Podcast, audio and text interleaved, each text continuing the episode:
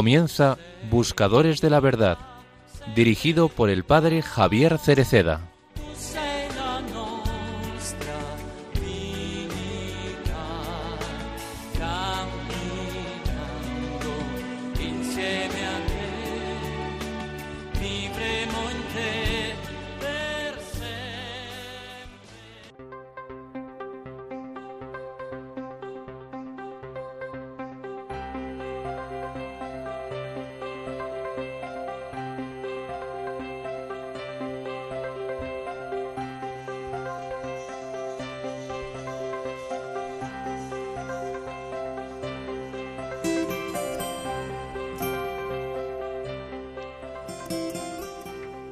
Tarea de los discípulos es ir por delante a las aldeas y preparar a la gente para recibir a Jesús. Y las instrucciones que Él les da no se refieren tanto a lo que deben decir, sino a cómo deben ser. Es decir, no acerca del guion que deben decir, no, sobre el testimonio de vida, el testimonio que han de dar más que a las palabras que han de decir. De hecho, los llama obreros, es decir, están llamados a trabajar, a evangelizar por medio de su comportamiento. Y la primera acción concreta con la que los discípulos llevan a cabo su misión es precisamente la de ir de dos en dos. Los discípulos no son francotiradores, predicadores que no saben ceder la palabra a otro. Es ante todo la vida misma de los discípulos la que anuncia el Evangelio, su saber estar juntos, su respeto mutuo, su no querer demostrar que son más capaces que el otro, su referencia unánime al único Maestro.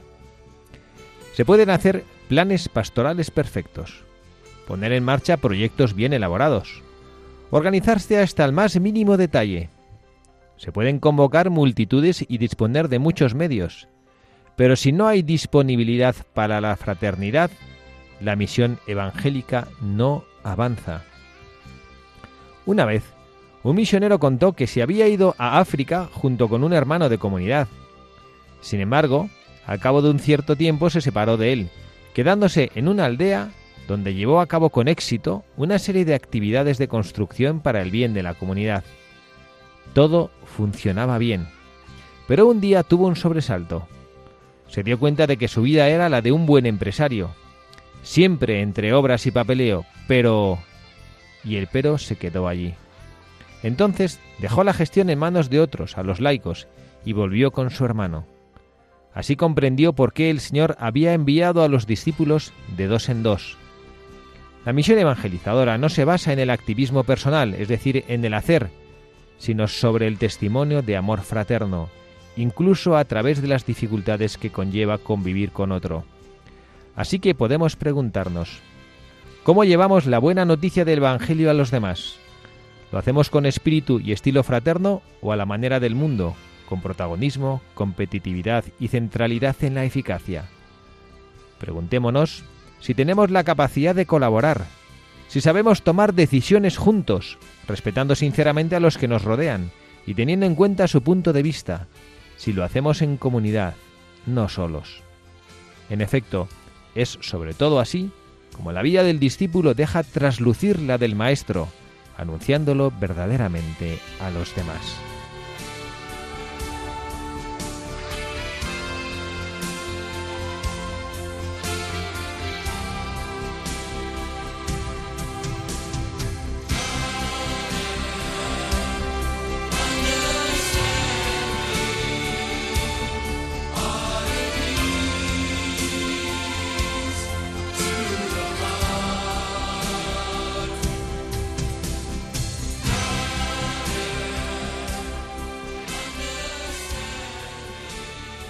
Muy buenas tardes, queridos amigos, queridos oyentes, en este programa de Buscadores de la Verdad, en este sábado 30 de julio del año 2022.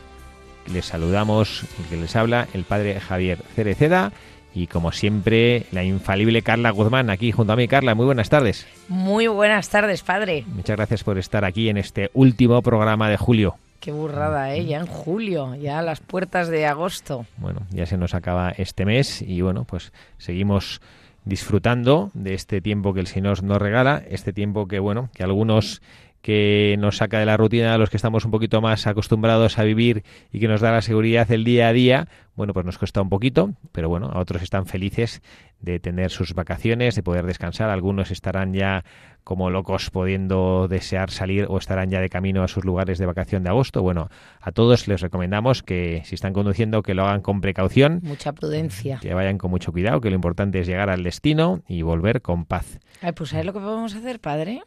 ¿Cómo es la oración que reza usted cuando viaja? Que a mí me encanta, el de... Por caminos de paz y de prosperidad nos dirija nuestro omnipotente y misericordioso Señor. Que sea nuestro compañero en este viaje el ángel Rafael para que en paz, con salud y alegría podamos regresar a nuestras casas sin causar daño a nadie. Eso me encanta. Amén. Me encanta. Bueno, pues nada, si hay alguno que está escuchando la radio mientras está viajando, pues que les invitamos a que hagan propia esta oración y que el ángel Rafael, que es el que acompañó a Tobías y le hizo tener un buen destino y triunfar en su misión, bueno, pues que también lo haga con cada uno de nosotros.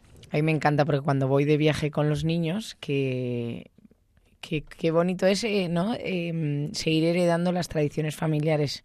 Yo recuerdo desde pequeñas, de que tengo uso de razón, según nos montábamos en el coche, rezar, ¿no? Y siempre teníamos eh, unas jaculatorias, que además a usted una le hacía muchas gracias, que era la de eh, Santos Reyes Magos, rogad por nosotros. Porque es verdad, mis padres, bueno, y esto viene de mis abuelos, porque es verdad que... que eso sí que viajaron, ¿eh? Desde Oriente hasta Belén.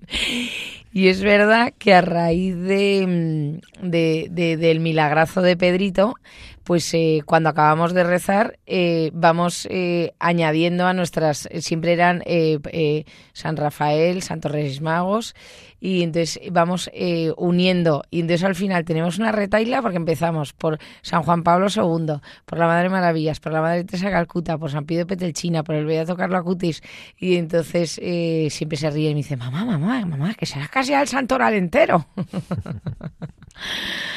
Así que todos interceden por nosotros. Intercesores, bueno, pues ese es el privilegio que tenemos los sacerdotes cuando recibimos nuestra ordenación sacerdotal.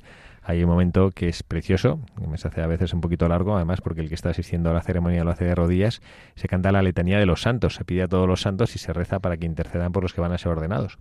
O sea, que esa intercesión de los santos en la, en la comunión del cuerpo místico de Cristo, con los que están ya en la iglesia triunfante junto a Dios nuestro Señor, es una realidad. O sea, que está fenomenal. Para Carla, Tú, bueno, es verdad que la tuya es la única familia que conozco en el mundo que se, encomienda a los Reyes Magos cuando va a viajar, pero bueno, podemos aprender todos a hacerlo porque, como tú bien dices, efectivamente fueron unos grandes viajeros. No, y sobre todo que no sabían que se, se fiaron, ¿no? Mm. Que iban siguiendo la estrella, o sea, que no sabían... La verdad es que podíamos encomendarnos a ellos cuando estábamos un poco perdidos, porque ellos no tenían GPS, pero llegaron al destino estupendamente, o sea, que tenían, buen sentido de la orientación. Es que ahora se llega a todos los lados con el Waze y con el mm. Google Maps.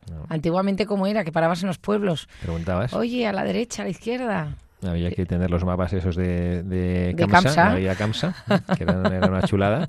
Y era, mucho más apasionante los viajes, que ahora que te dice hasta en qué minutos vas a llegar, que es una precisión ya un poquito... ¿Puedo contar una anécdota? Claro. De un tío mío, que, que, es con cariño, ¿eh? Pero iban haciendo un viaje, estaban por Alemania, y entonces iba eh, un primo mío conduciendo y su padre al lado. Y entonces iba con los mapas, y entonces tenía que llegar a Múnich y cada vez era, mientras iban viendo, eh, y le iba guiando el padre al hijo.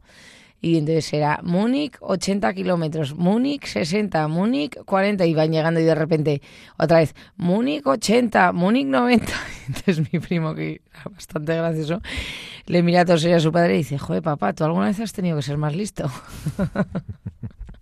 Qué difícil interpretar los mapas, muy difícil. qué difícil interpretar tantas tantas señales, pero bueno, a eso hay que hay que estar avezado.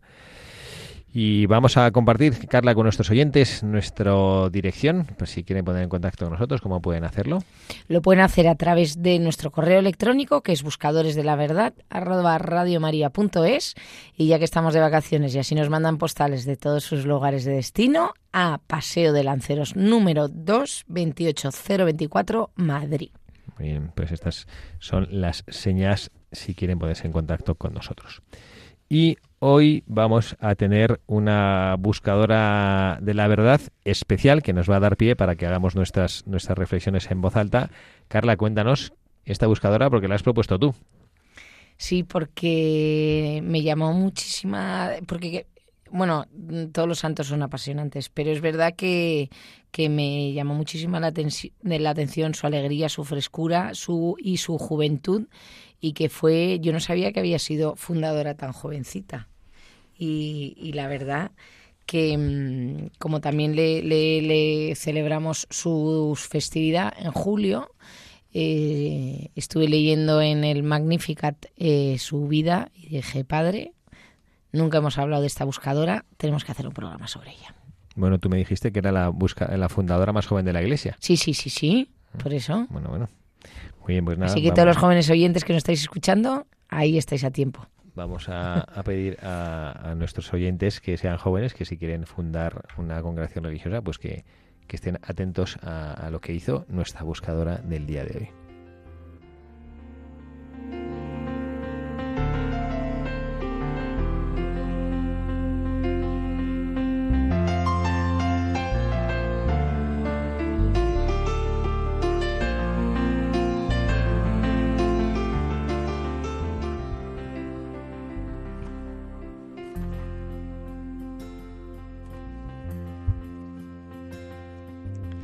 Clelia nació en La Boudry, diócesis de Bolonia en Italia, el 13 de febrero de 1847, del piadoso matrimonio formado por José Barbieri y Jacinta Nanetti.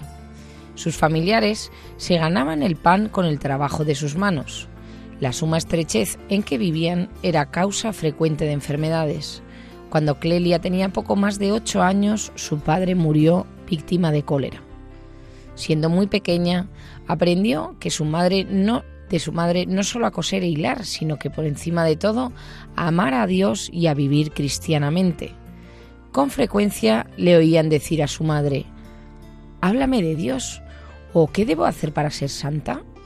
Acudía a menudo a la iglesia para rezar y estudiaba con ahínco el catecismo. Era de temperamento humilde y dulce y de gran entereza de ánimo. Cuando tejía a sueldo ponía todo su empeño en hacer bien el trabajo, y si su madre le apremiaba para que fuera más deprisa, respondía, Madre, este trabajo nos lo pagan, por eso debemos hacerlo lo mejor posible. Nutría su espíritu con piadosas lecturas, en especial con la práctica del amor a Jesucristo de San Alfonso María de Ligorio y la filotea de José Riva. Tuvo como director espiritual a don Cayetano Guidi, párroco de Le quien con sus sabios consejos le ayudó a progresar en el amor a Dios y en el camino de perfección cristiana. Impulsada por aquel celoso sacerdote y movida por su generosidad, concibió el deseo de dedicarse por entero con otras jóvenes del lugar y se entregó con gran empeño a servir a los pobres y a enseñar el catecismo a los niños. Los domingos, después de haber asistido a la celebración de las vísperas, solía reunirse con tres compañeras para hablar de Dios. Poco a poco, aquellas jóvenes concibieron el proyecto de hacer vida en común. Somos tan pobres, acostumbraba a decir Clelia, que ningún instituto religioso nos admitirían. dedicámonos pues a hacer vida en común y a dedicarnos únicamente a Dios y al prójimo. Y así, el 1 de mayo de 1864, las cuatro jóvenes, confiando solamente en Dios, se juntaron con una humilde morada llamada la Casa del Maestro, que dio lugar al retiro de Le que con razón es considerado como la cuna de la congregación de las Hermanas Mínimas de la Virgen Dolorosa. Su misión principal era atender a las niñas huérfanas o abandonadas por sus padres, a las que educaban cristianamente y las preparaban al ejercicio de una profesión. Poco después, mientras practicaban unos ejercicios espirituales, Cleria redactó una regla de vida comunitaria basada completamente en la oración, el sacrificio, el trabajo y la caridad. Las hermanas eligieron como patronos de su pequeña comunidad a la Virgen de los Dolores, cuyo culto los siervos de María habían promovido en la diócesis de Bolonia y a San Francisco de Paula, el más humilde de los humildes siervos de Dios, cuya ayuda imploraban sobre todo en los momentos difíciles. Al frente del grupo, el párroco Cayetano Guidí puso a Clelia, a la que Dios enriqueció con especiales carismas, como atestiguan el único escrito autógrafo que de ella poseemos, la carta a Jesús, mi dulce esposo. Entretanto, a medida que Clelia avanzaba animosamente por el camino de la santidad, aparecieron en su frágil cuerpo los primeros síntomas de la tuberculosis. Estuvo postrada en cama durante siete meses, al cabo de los cuales, concretamente el 13 de julio de 1870, dijo, Ánimo, yo me voy al cielo, pero estaré siempre con vosotras y nunca os dejaré. Después de estas palabras, que fueron las últimas, murió en el Señor, en el primer aniversario de su muerte, como si quisiera cumplir su promesa, habiéndose reunido a las hermanas en la habitación para orar, se oyó en respuesta a sus plegarias, una vez que todas ellas identificaron como la de Clelia. Del pequeño grupo congregado en Le Boudry nació la familia religiosa de las hermanas mínimas de la Virgen Dolorosa. El Papa Juan Pablo II canonizó a Clelia el 9 de abril de 1989 y su cuerpo se venera en el oratorio de la primera casa de la congregación.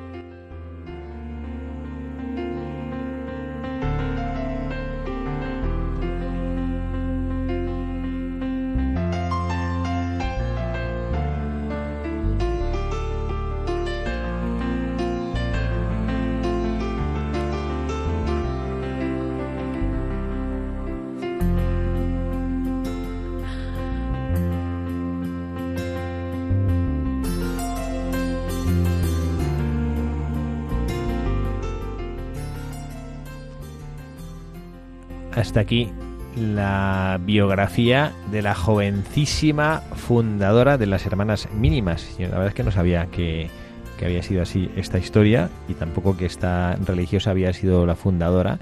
Pero bueno, me parece una historia preciosa, ¿no? No, no, lo conocía. A mí me hace gracia lo de mínimas, hermanas mínimas. Sí. Bueno, están los, los, por ejemplo, los carmelitas, los franciscanos se llaman los hermanos menores, los hermanos menores. Entonces, como quieren ser más pequeños que el menores, pues los mínimos, ¿no? Me imagino. No sé, no sé exactamente la verdad. Pero bueno, me parece que se pueden sacar muchas lecciones de, de la vida de, de, nuestra Santa Clelia. Un nombre rarísimo, por cierto, que no yo no había oído en mi vida, Clelia.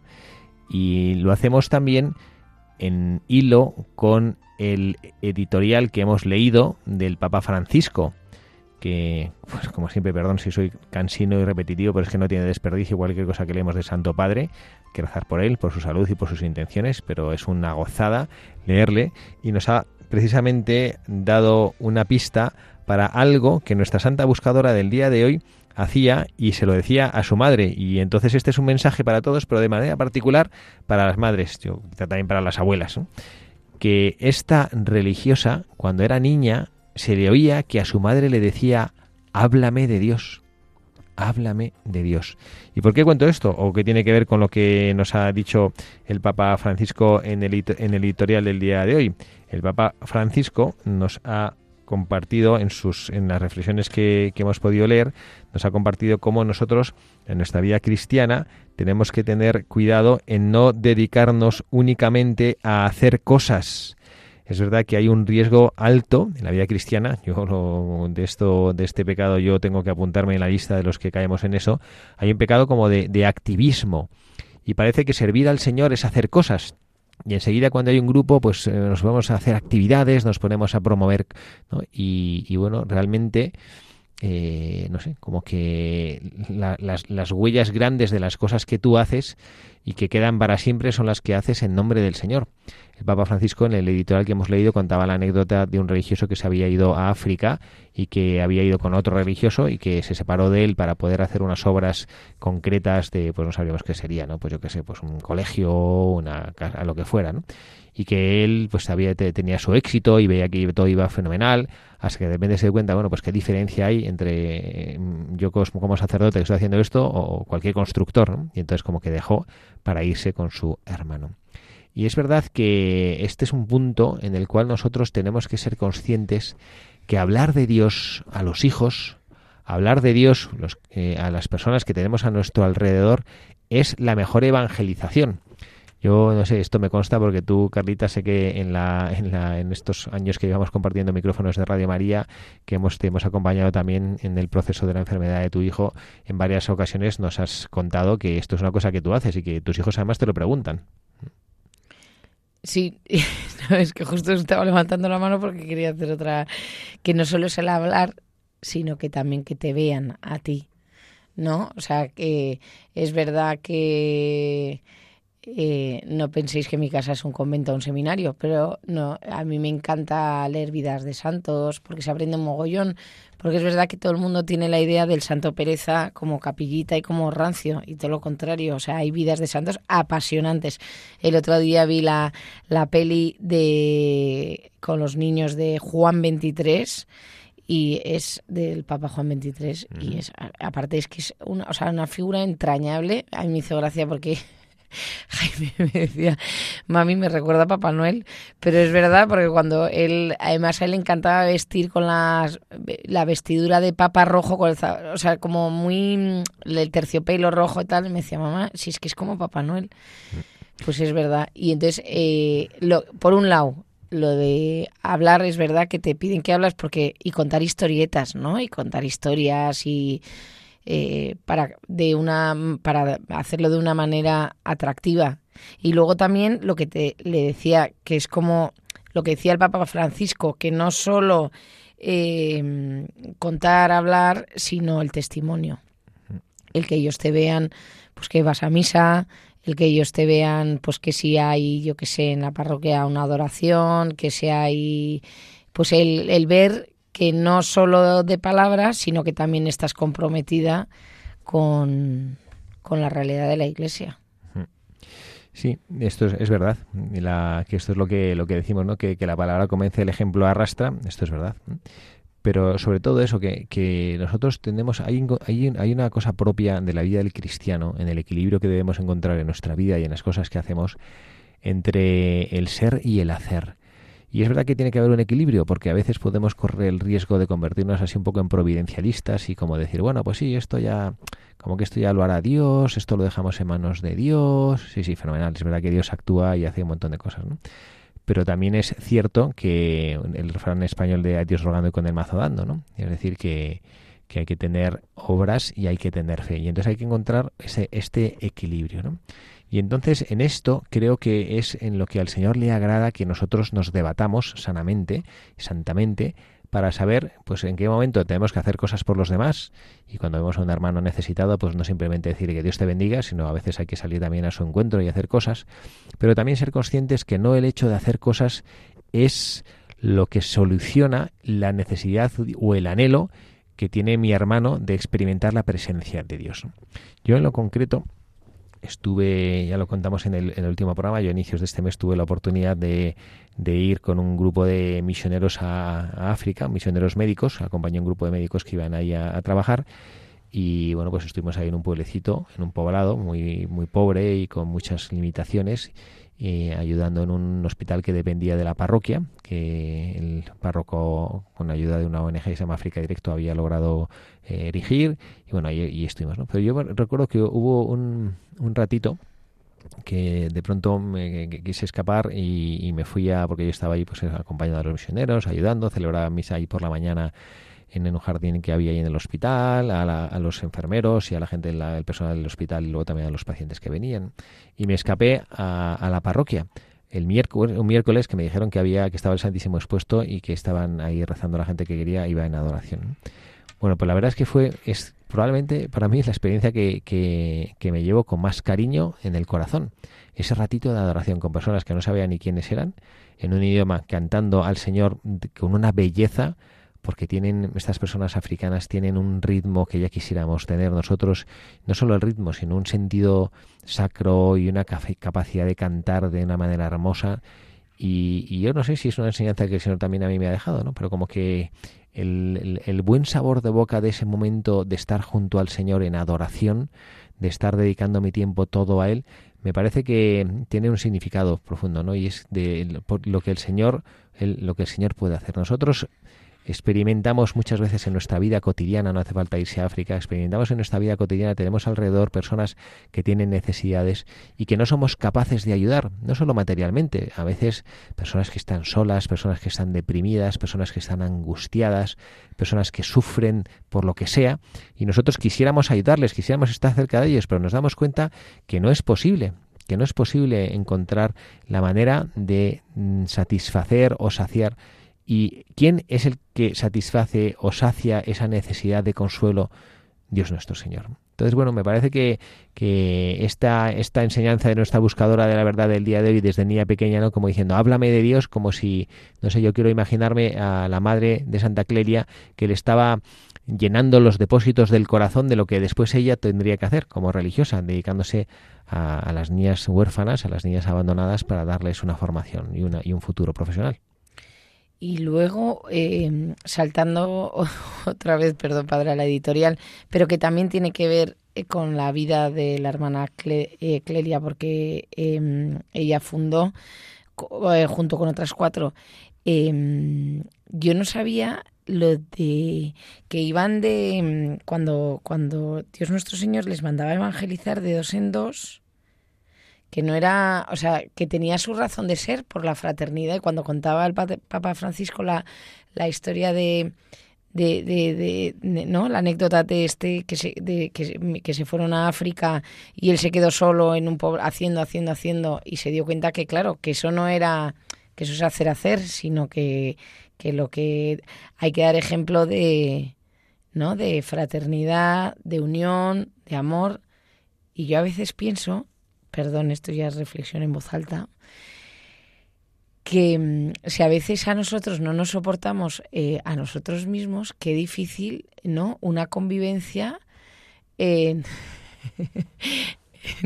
una comunidad religiosa, que cada uno es como de, como diríamos, de su padre y de su madre, ¿no? Y es, es y entonces yo cuando veo estas fundaciones, cuando lees eh, eh, la fundación de estas, las hermanas mínimas, o, por ejemplo, hace poco me leí otro libro precioso que lo recomiendo muchísimo, La vida de la madre eh, María Félix de, las, de, la, de la Compañía del Salvador, de la fundadora de los colegios Mater Salvatoris. Es verdad que además eh, entre mujeres, tirándome piedras sobre mi propio tejado, porque es verdad que las mujeres somos más complicaditas que los hombres, ¿no? El encontrar a cuatro personas que, que ¿no? Que, que, cada una pues tendrá sus días mejores, peores, sus celos, sus envidias, ¿no? Y cómo, em, no sé cómo explicarlo, pero como que el amor de Cristo que, que estará entre ellas y el Espíritu Santo hará como que todo sea como más balsa, ¿no? Porque yo me imagino mi casa que te levantas por la mañana para ir al colegio o eh, ahora en verano que es todo como un caos sin rutina y es grito por aquí, grito por allá, eh, regaño por aquí, regaño por allá. O sea, me imagino a, ¿no? Con todo lo que tenían por delante, encima fundar, encima cuatro, ¿qué tal? No sé. Sí, bueno, el orden en la vida religiosa que tú que mencionabas sobre las dificultades, pues, pues sí, los religiosos no por el hecho de profesar unos votos y vivir en comunidad no significa que estamos exentos de las dificultades de, la convivencia. A mí me, llama la atención, hombre, yo debo decir que tengo el privilegio de vivir en una familia religiosa donde nos entendemos todos razonablemente bien y nos llevamos bien, pero bueno, que también tenemos nuestras, nuestras cosillas, ¿no?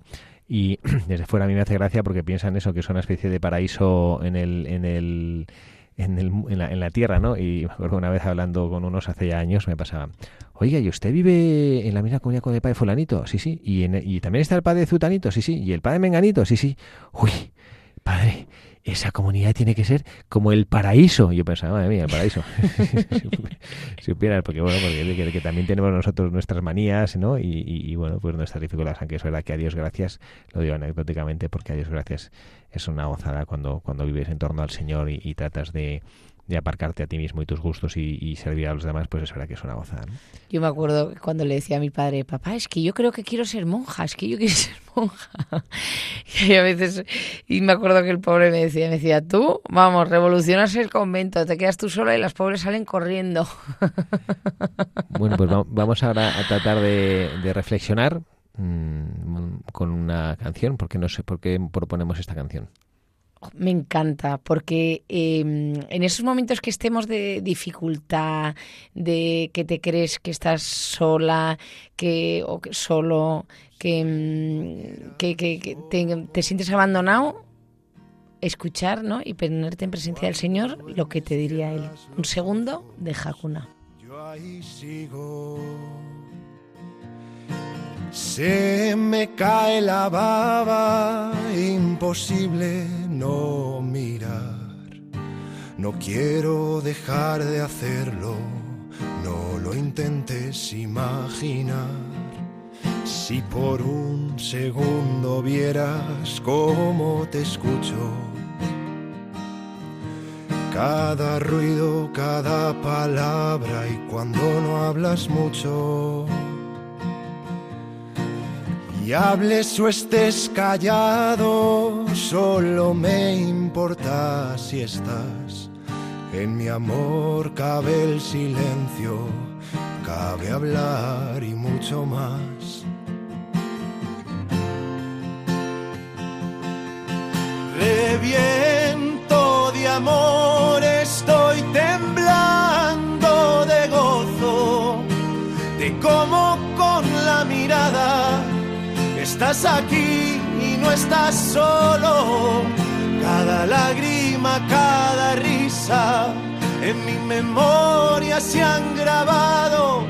Cada detalle de tu cuerpo y de tu alma fueron pensados. No creo que aguante más contenerme aquí detrás. Quiero entrar a hacerte mío curar tu herida si me la das.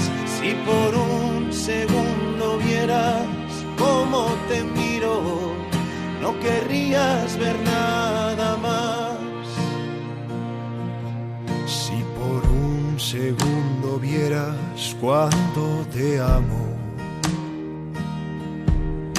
Yo solo sé entregarme aunque sea en vano. Y tiemblo al imaginar cuando llegues al cielo, costará respirar en el abrazo que nos daremos. Si por un segundo vieras lo que hay por llegar, lo que aguarda escondido casualidades sin azar. Lo sueño tantas veces en cada don que puedo hacer. Tú recibes mi regalo, al cielo miras agradecer.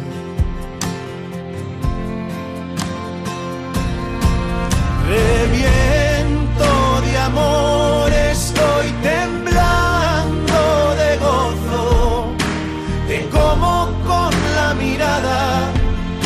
estás aquí y no estás solo.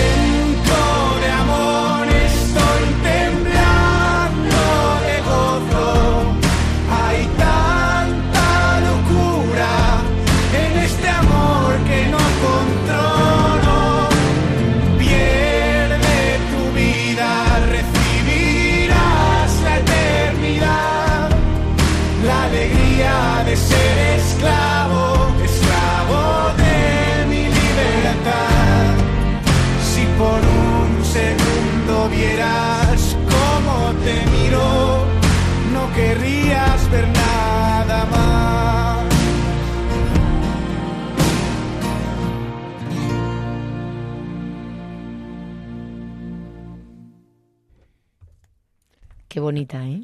Bueno, has acertado una vez más. Oh, y yo es que además eh, se va a reír, pero es que esta la pongo a todo trapo en el coche, como si estuviese escuchando Satisfaction de, vamos, como los Rolling Stones.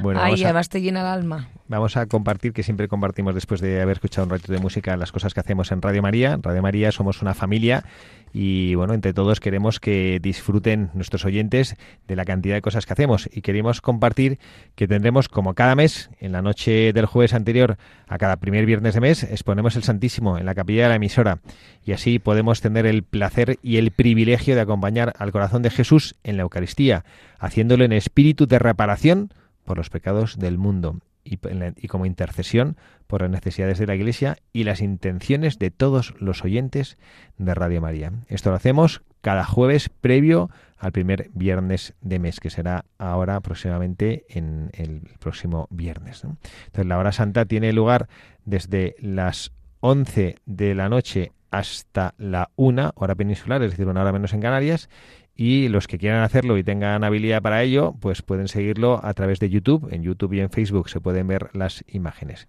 Y los que quieran que recemos o que encomendemos alguna cosa especial, alguna intención especial, toda la familia Radio María, nos pueden llamar al teléfono 91 822 8010 hasta el miércoles 3 de agosto.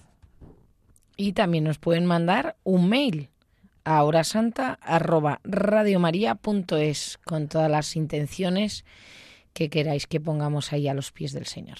Muy bien. Y tenemos otra noticia que va a compartir Carla con todos nuestros oyentes. Radio María y todos los voluntarios estamos preparando un rosario simultáneo que se rezará de distintas localidades de España. Este evento se enmarca en la clausura de la campaña que esta emisora ha desarrollado desde 2020 en torno al rosario con el lema Con María se puede. Este rosario será el próximo 22 de octubre a las 5 de la tarde hora peninsular y contará con la participación de voluntarios y oyentes de diversas diócesis españolas. Hasta el 1 de septiembre está abierto el plazo para presentar la solicitud de aquellos que quieran convocar el rezo de este rosario desde sus localidades. Esta emisora conectará con quienes lo soliciten para ver las posibilidades o valorar si conviene que se unan al lugar más próximo. Además, desde desde seis de las localizaciones que serán escogidas previamente, los grupos conectarán con los estudios centrales de Radio María para rezar cada misterio en directo. Así que si ya sabéis, si estáis interesados vuestra, de vuestra parroquia, eh, poneros en contacto para que eh, nosotros no- eh, os llamemos y vemos si hay la posibilidad o, o si no que os acerquéis porque igual hay dos parroquias cerquitas y así nos unamos unos a otros. Muy bien, pueden llamar al teléfono 91 822 8010, los grupos que estén interesados en hacer esto. Y seguimos adelante con nuestra buscadora de la verdad del día de hoy, una joven italiana que fundó la congregación de las Hermanas Mínimas. La mm, fundadora es Clelia Barbieri, una, joven que bueno pues que quería y deseaba y anhelaba servir al Señor. Hay otra, otra de las enseñanzas, otra de las reflexiones que a mí me gustaría hacer en torno a nuestra buscadora de la verdad del día de hoy y que a mí, no sé si te ha llamado la atención, Carla, cuando has leído tú la biografía, pero que a mí sí me ha, chocado. Y cuando ella se retiró con tres amigas que, bueno, pues se dedicaban a, a hacer pues una, pseudo vida comunitaria y que en esa vida comunitaria que hacían eh, estaban pensando, se, se pusieron a pensar en, en si unirse a alguna, alguna familia religiosa y, entonces decían que no había no habría como eran como pobres de solemnidad decían que no habría ningún instituto religioso que les admitiese dice somos tan pobres que ningún instituto religioso nos podrán admitir ¿no? entonces por eso se decidieron hacer vida en común y, y empezar su propia familia religiosa ¿no? como parece precioso esto ¿no? No, yo y lo- lo- estaba restando los números. 23 años, padre. Es que con 23 años fundó. Con 23 años funda esta familia 23 religiosa años. sí. fundó esta familia religiosa. Pero que es curioso porque nosotros a veces cuando queremos hacer algo, como que enseguida nos, nos ponemos a medir, que es verdad, ¿eh? que no digo aquí hay que ser radicales en esto y tomarlo al pie de la letra, pero cada vez que hacemos algo en nombre del Señor, como que nos ponemos a medir, a ver, y el dinero, y el presupuesto, y el no sé qué, y el no sé cuántos, cuando mm, como realmente uno pensaría, caray, eh, pues si esto es una cosa que viene de Dios, pues no será que Dios nuestro Señor mm, facilitará y pondrá los medios para que esto salga adelante.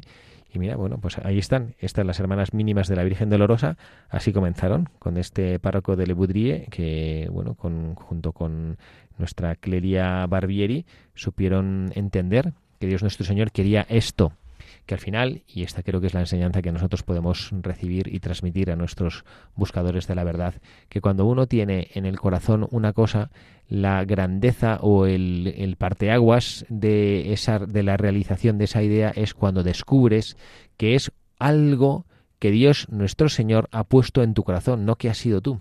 Esto también es precioso en las personas que saben que, acompañan y que dedican parte de su ministerio sacerdotal o, las religiosas también, que se dedican a acompañar a personas que están en camino de discernimiento vocacional. Esta es la clave, ¿no? Cuando un joven descubre tiene una inquietud y de repente dice, bueno, pues esto puede ser una idea que tengo yo en la cabeza, igual que uno quiere ser abogado, o quiere ser médico, o quiere ser ingeniero, quiere ser periodista, quiere ser economista, cada uno quiere, quiere ser algo, pues también de uno se le puede ocurrir, como si fuera una idea mía, es que yo quiero ser sacerdote, pero de pronto, o quiero ser religiosa, pero de pronto uno, cuando va caminando por la vida, dice, uff, pues es que esto me doy cuenta que no es una idea que yo tenía, no es un plan que yo me he diseñado en mi interior, sino que es algo que Dios, nuestro Señor, ha puesto en mi corazón. Y entonces cuando esto sucede, cambia la perspectiva, porque si es Dios nuestro Señor el que te ha puesto ahí, entonces la cuestión será que Él te ayudará a llevar a buen término la obra que Él ha comenzado. Esto se dice también en la, ceremonia de la oración sacerdotal. El Señor que empezó en ti la obra la lleve a buen término. Pero hay que ser valiente, ¿eh? Hay que ser valiente. Fíjese, yo estaba este... Mm, eh, bueno, a finales, antes de que llegaran las vacaciones, me encargaron hacer una agenda para, bueno, para un colegio y entonces, eh, viendo la temática de qué podía ser, eh, fue elegimos tema de santos. Y al hacer la carta introductoria, rescaté eh, unas del, del Papa Francisco, que unas jornadas de la juventud, cuando decía a los jóvenes, ¿no? Lo de los jóvenes, no sé si acuerda usted, lo de jóvenes de sofá, de levantaros, em, ¿no? Em, que es verdad, es que los jóvenes hoy en día tienen o sea, bueno, porque además es una época en la vida, ¿no? Que, te quieres comer el mundo, que quieres cambiarlo todo, que tienes como millones y millones de ideas, pero hay que ser valiente, ¿no? Y, y, y, y si tienes una idea, luchar por ella y salir, salir. Luego escogimos a una serie de, santos, sobre todo, además yo quería que sean santos españoles, tenemos santazos en todo el mundo, pero yo decía, ya que es un cole español, pues, pues santos españoles. Y es verdad que ves la vida de los santos y todos han tenido, como dice usted, o sea, Dios puso su, la semilla, pero ellos luego fueron valientes, ¿no? Porque fueron muy valientes en escuchar esa llamada del Señor y, y luego formar unas pedazos de, de, órdenes y que han transformado la vida para bien y han acercado a muchísimas almas al cielo. Así que todos esos jóvenes que nos estén escuchando, fuera PlayStation, fuera TikTok, Instagram y venga, y a la calle. Mira, esta, yo tengo aquí delante la, la homilía de tu Juan Pablo II, de tu querido Juan Pablo II, de la misa de la canonización de, de Clelia Barbieri, Santa Clelia Barbieri.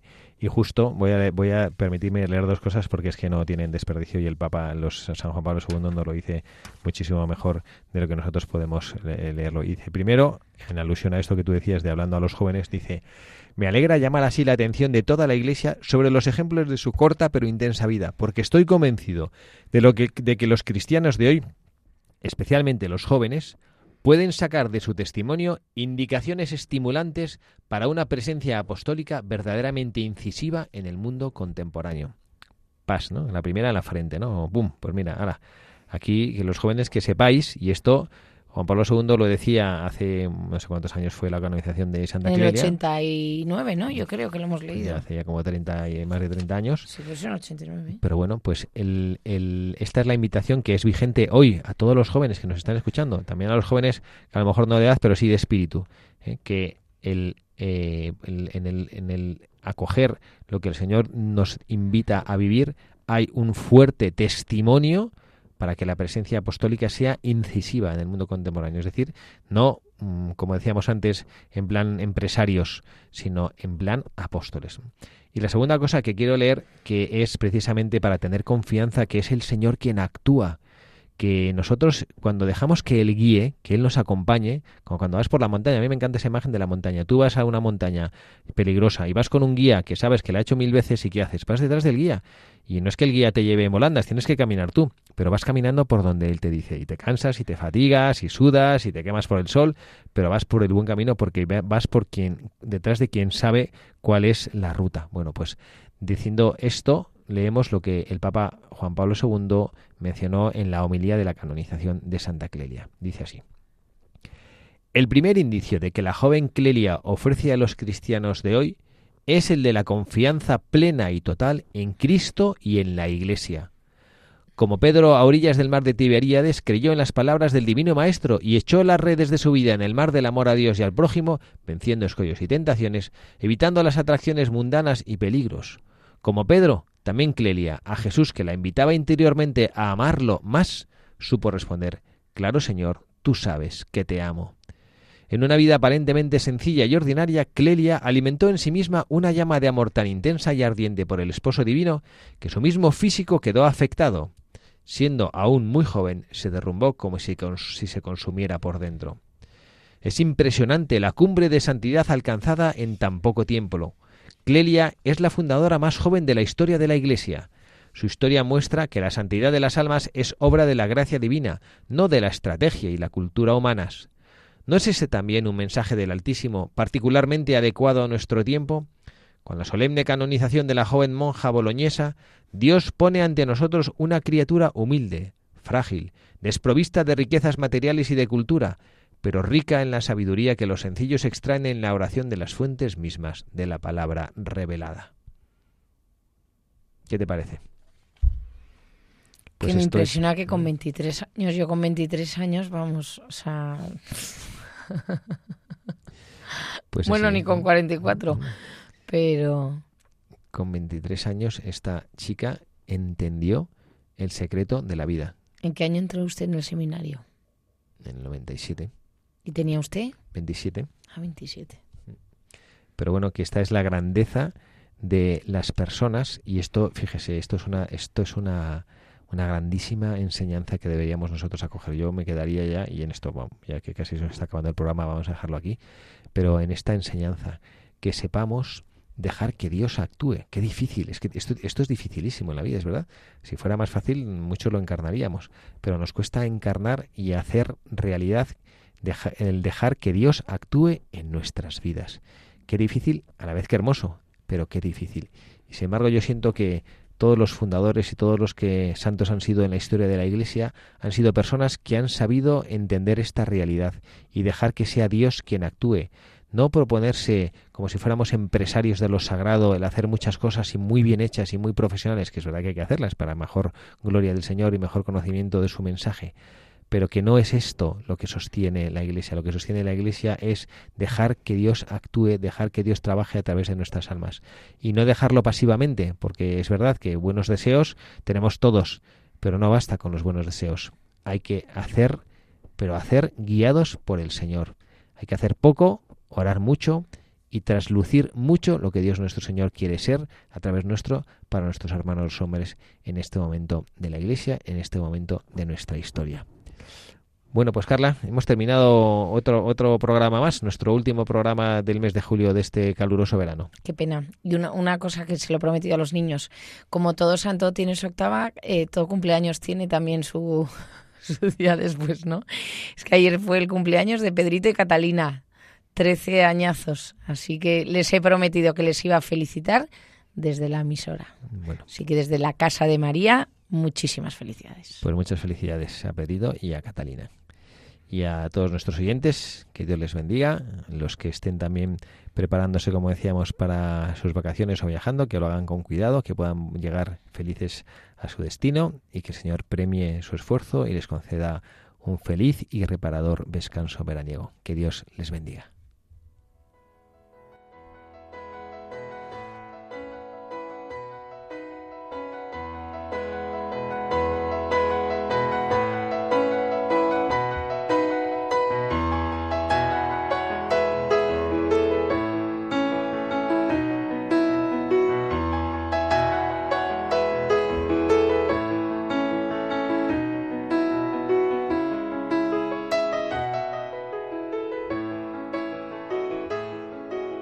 Señor, te damos gracias y te admiramos en la multitud de tus santos, en todas las personas, hermanos nuestros, criaturas tuyas, que han sabido comprender lo que tú quieres ser en sus vidas, que han encontrado ese maravilloso, difícil y fructífero equilibrio entre dejar que tú actúes en sus vidas y tomar la iniciativa que tú suscitas en sus corazones, inspiras a través de tu Espíritu Santo en cada uno de ellos.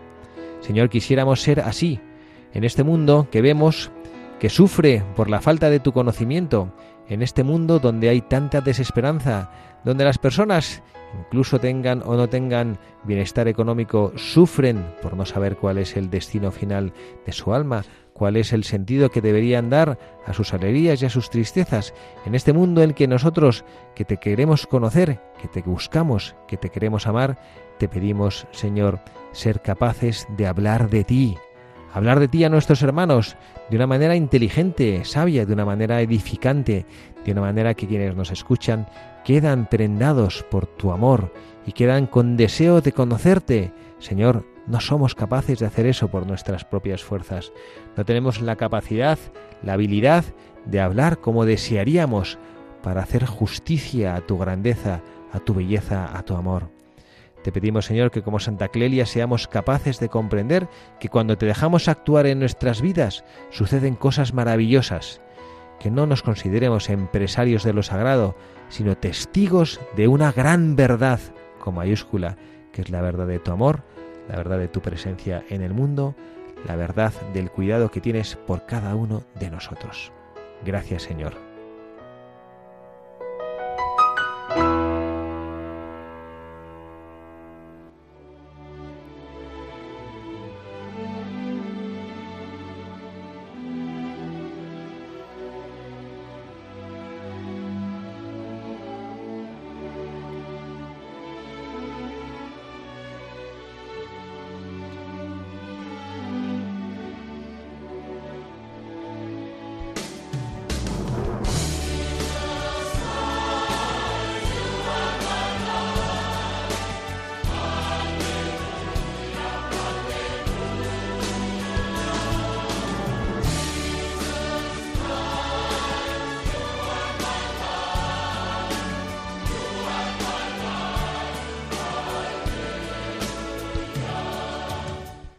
Así termina Buscadores de la Verdad con el padre Javier Cereceda.